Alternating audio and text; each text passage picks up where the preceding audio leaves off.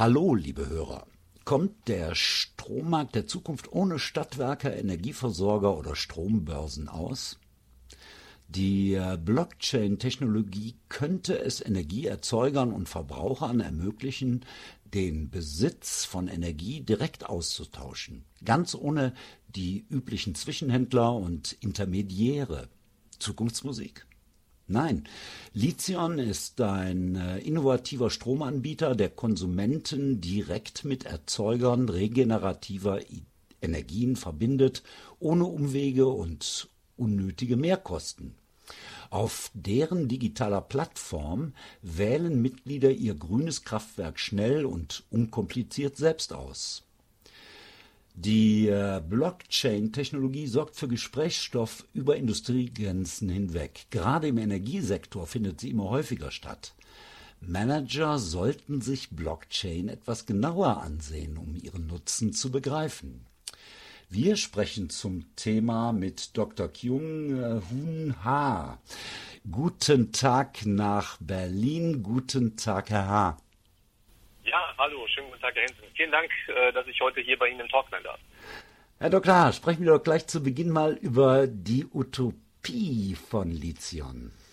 Ja, ähm, die Utopie ist ein schönes Wort. Also Utopie bezeichnet ja eigentlich sowas wie einen Wunschzustand oder eine Idealvorstellung. Und um das, ähm, um diese, ja, diese Utopie halt zu verstehen, die Lithium als solche anstreben tut, muss man erstmal irgendwie verstehen, was läuft denn eigentlich schief, um zu begreifen, wo es dann hingehen soll. Um mal einfach loszulegen, also das Problem liegt grundsätzlich erstmal am Begriff äh, Ökostrom. Ähm, wie gesagt, wir sind ja ein, ein Energieversorger, der Ökostrom anbieten tut. Und mhm. dieser Begriff Ökostrom ist rechtlich als solcher ja nicht geschützt. Das heißt, ähm, Unternehmen nutzen diesen Begriff klar aus ähm, und ähm, verwenden den quasi äh, inflationär und können mehr oder weniger damit tun, was sie, äh, was sie möchten. Es gibt tatsächlich Strom, der nur auf dem Papier grün ist und äh, damit nicht die Emissionen von klimaschädlichen CO2 halt letztendlich reduzieren tut. So werden irgendwo am Ende des Tages äh, Verbraucher hinters Licht geführt. Ich glaube, es war 2013 gewesen, da wurde der Terminhandel mit Grünstrom Herkunftsnachweisen gestartet und ähm, diese Herkunftsnachweise stellen letztendlich sicher, dass äh, eine zertifizierte Megawattstunde erneuerbarer Energien tatsächlich als solche erzeugt wurde und ähm, naja, also dass die grüne Eigenschaft des Stroms als solche nur einmal vermarktet wird.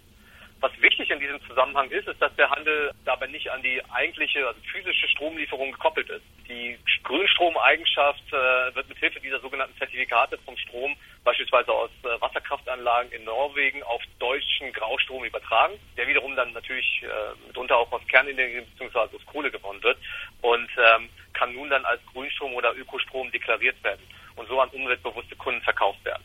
Und ähm, ich glaube, nach der ganzen Einleitung nochmal den Kreis zu schließen, hier wird dann schon so ein bisschen deutlich, wo, wo Probleme in diesem ganzen Kontext liegen.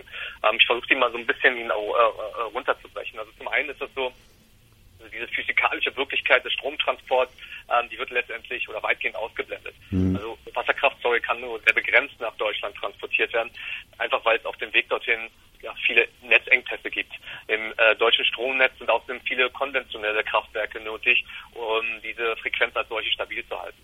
Fälschlicherweise nehmen auch sehr, sehr viele Stromkunden an, dass sie mit dem Kauf von diesem Ökostrom regenerative Energien kaufen und auch als solche fördern tun. Nochmal, also Herkunftsnachweise bescheinigen lediglich, dass die entstandene Menge Strom auch tatsächlich in der EU als Ökostrom produziert wird. Die Stromproduzenten als solche erhalten pro Kilowattstunde nur einen sehr, sehr geringen Anteil davon und ähm, also aus den Aufkäufen dieser Herkunftsnachweise. Und das ist nicht wirklich attraktiv, um in weitere Ökoenergiequellen zu investieren. Und äh, insgesamt ähm, sind solche Herkunftsnachweise letztendlich zu billig, als dass sie marktwirtschaftlich einen wirklich positiven Einfluss auf die Energiewende hätten. Es gibt aber auch gute Ökostromanbieter auf dem Markt, die sich an Vorgaben so von hochwertigen Ökostromzertifikaten halten. Es gibt also Organisationen, die halt eben solche Zertifikate ausschütten tun. Und ich finde das an und für sich eine sehr, sehr sinnvolle Sache. Ähm, meistens ist dieser Strom halt sehr, sehr teuer ähm, zu Recht auch teurer. Mhm. Und äh, es ist Vertrauen in den Stromanbieter notwendig, dass dieser sich halt an diese komplexen Vorgaben äh, und ähm, äh, halten tut, um so eine ähm, stringenten und geprüften Zertifizierung standhalten zu können.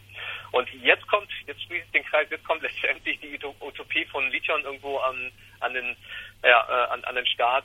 Wir glauben daran, dass äh, äh, Erzeuger und Verbraucher dank modernster Technik wie die Blockchain-Technologie beispielsweise vernetzt und äh, untereinander selbstständig Strom handeln können, was kosteneffizient und letztendlich auch einfach ist dann für den Kunden. Nun, äh, verstanden. Bei Lithium seid ihr überzeugt davon, dass die Energiewende schneller voranschreitet, wenn die Entscheidungen von den Bürgern getroffen werden und nicht beispielsweise von den traditionellen Energiekonzernen. Dafür setzt ihr auf die Blockchain-Technologie. Für unsere Hörer mal in der Kurzfassung. Was ist eine Blockchain? Puh, ich muss dazu sagen, ich habe das mal vor kurzem versucht, meiner Mutter einmal zu erklären ist mir nicht wirklich geglückt. Das liegt wahrscheinlich daran, dass es an und für sich ein technisches Thema ist und man dazu verstehen muss, was Datenbanken sind. Ich versuche es einmal. Bekannt ist ja letztendlich Blockchain durch äh, Bitcoin und Kryptowährungen geworden. Und äh, die Blockchain als solche ist so der technische Unterbau dieser Kryptowährung oder auch mhm. der äh, Bitcoin als solches. Und ähm, wenn ich es mal ganz einfach formulieren würde, eine Blockchain ist nichts anderes als eine Datenbank oder eine ähm, oder ein digitales Kontenbuch. Und äh, in der Blockchain können alle möglichen Informationen, Transaktionen, Geschäftsprozesse etc., wie beispielsweise auch Verträge, Buchführung oder alles, was zur Verwaltung von digitalen Gütern äh, letztendlich relevant ist, gespeichert werden.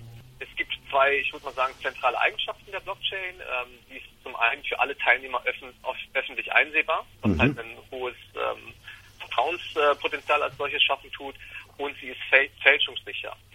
Und ähm, im Unterschied zu normalen Datenbanken, wie man sie halt kennt, sind äh, bei der Blockchain die Daten nicht auf einem zentralen Server oder äh, Knoten sozusagen gespeichert, sondern ähm, es handelt sich halt um eine verteilte Datenbank. Ähm, es gibt keinen zentralen Server und damit auch nicht eine zentrale Instanz.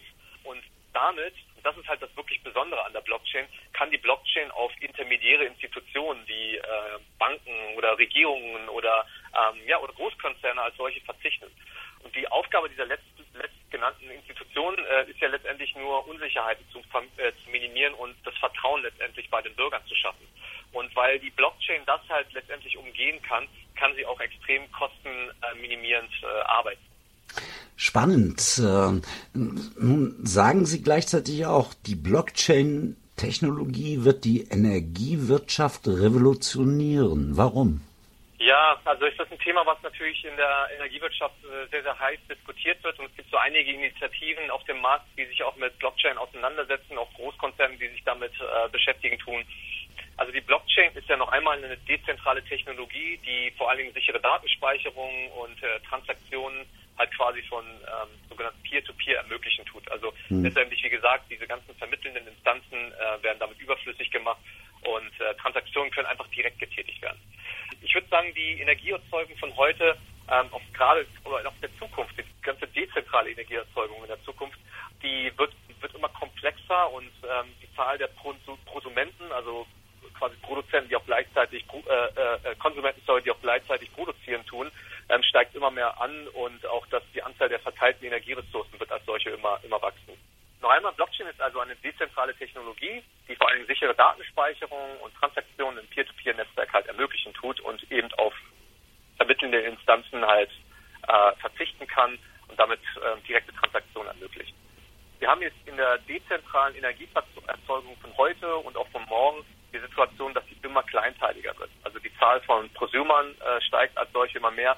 Wir haben immer mehr verteilte Energieressourcen wie PV-Dachinstallationen, Batterien, ähm, ähm, Elektrofahrzeuge etc. Die Anzahl steigt. Und ähm, die Blockchain-Technologie als solche kann kleinste Energieflüsse und halt auch so Steuerungssignale zu geringsten Transaktionen sehr sicher organisieren und hm. äh, letztendlich dann auch nachhalten. Und ähm, ich sehe jetzt mehrere Beispiele, die ich vielleicht jetzt einfach mal nennen könnte, die für die Energiebranche halt ähm, durchaus relevant sind. Das eine ist das klassische Peer-to-Peer-Trading, okay. ähm, also mhm. hier Lithium halt direkt Kunden und Produzenten miteinander äh, zusammenbringen. Also wenn man beispielsweise äh, ein Dach hat und eine PV-Anlage ähm, hat und man hat beispielsweise ähm, einige seiner Kilowattstunden äh, übrig, dann könnte man diese natürlich auch an den an den äh, äh Nachbarn schicken. Umgekehrt könnte dieser Nachbar dann auch wiederum, wenn er ähm, äh, wenn die Sonne nicht scheint, auch diesen diesen Strom wiederum zurückschicken.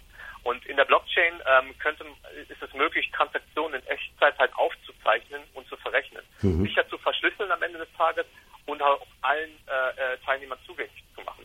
Also extrem vertrauenswürdig.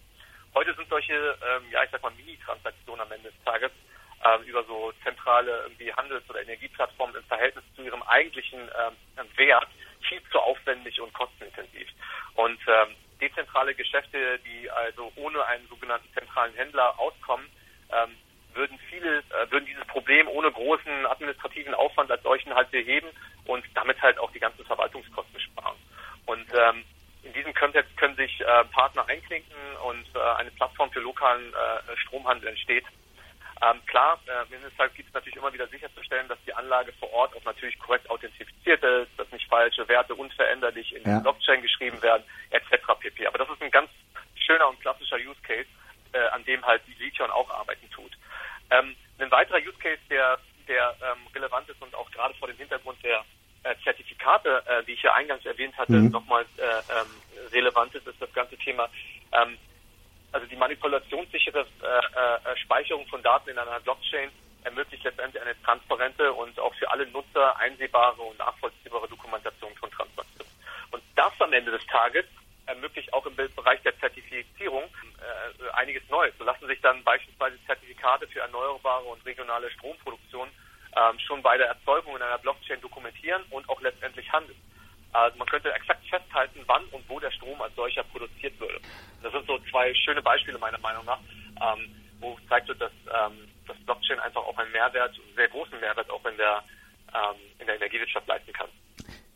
Lassen Sie uns zum Schluss nochmal ja, ein bisschen mal eine skeptische Frage aufwerfen. Äh, Lithium konnte jüngst innerhalb weniger Minuten mit dem Verkauf der eigenen Kryptowährung, ich glaube Litcoin, mehr als äh, 1,9 Millionen US Dollar einsammeln. Das frische Kapital stecken sie jetzt vor allem in, in den Ausbau der Energieplattform. Interessant, nun suchen auch klassische Energieversorger, also aktuell die GASAG Berlin, äh, die Zusammenarbeit mit euch. Wie passt das zusammen, Herr? In dieser Kooperation geht es um ganz klassische Themen. Und ich meine, äh, an und für sich ist das Phänomen, dass Unternehmen die Nähe zu Startups suchen und äh, vice versa ja nicht hm. ist. Ne? Also ähm, Unternehmenssicht sind dann meistens so Themen wie, äh, man möchte irgendwie so das Innovationsklima verbessern, auch die Innovationsfreudigkeit der eigenen Leute halt steigern ja. und vor allen Dingen halt auch den Zugang zu äh, äh, neuen Technologien suchen und vielleicht auch das eigene Geschäftsmodell zu erweitern oder das Produktportfolio zu ergänzen. Also es geht an und für sich auch immer um Business-Transfer. Und ähm, für einen Startup auf der anderen Seite ist es ähm, ist so eine Kooperation halt relevant. Also Startup wie Lithium jetzt beispielsweise so eine Kooperation auch relevant. Ah klar, ähm, man äh, möchte halt effizienter arbeiten und auf, eventuell halt auf, auf äh, etablierte Strukturen zurückgreifen. Aber man muss auch ganz klar sagen, wir suchen natürlich auch die, die Nähe zu einem größeren Konzern wie die GASAG, um auch einen gewissen Reputationsgewinn halt aufzeigen zu können. Mhm. Halt, ne? Mhm. Also es macht natürlich nochmal einen ganz anderen Eindruck auf den Markt, auf unsere Kunden, auf Lieferanten und alle anderen Partner, wenn, äh, wenn diese wissen, oder ist da auch noch ein etablierter Player drin und das schafft halt einfach Vertrauen. Und äh, im Falle der GASAG ist es beispielsweise so, dass wir zwei Dinge von der GASAG bekommen tun. Zum einen bekommen wir äh, den Zugang zu äh, grünen Kraftwerken. Das heißt, jeder Kunde, der, ähm, der auf unsere Plattform geht, der wird auch einige der äh, ähm, Kraftwerke der GASAG halt wiederfinden. Okay. Ähm, sieben an der Zahl, um genau zu sein. Und zum anderen ist es so, dass wir mit der GASAG und beziehungsweise dem Tochterunternehmen der GASAG, dem BAS Kundenservice, einen Vertrag geschlossen haben, über den wir sicherstellen, dass unser Kundenservice halt sicher und gut und erreichbar letztendlich äh, ähm, abgewickelt wird. Mhm. Und so wird ein Schuh drauf. Kommt der Strommarkt der Zukunft ohne Stadtwerke, Energieversorger oder Strombörsen aus? Die Blockchain-Technologie könnte es Energieerzeugern und Verbrauchern ermöglichen. Im Talk mit äh, Dr. H. aus Berlin, Lithion, CEO. Ich danke Ihnen für diesen Talk. Ja, vielen Dank, Herr Hinsen, für, dass ich da sein durfte.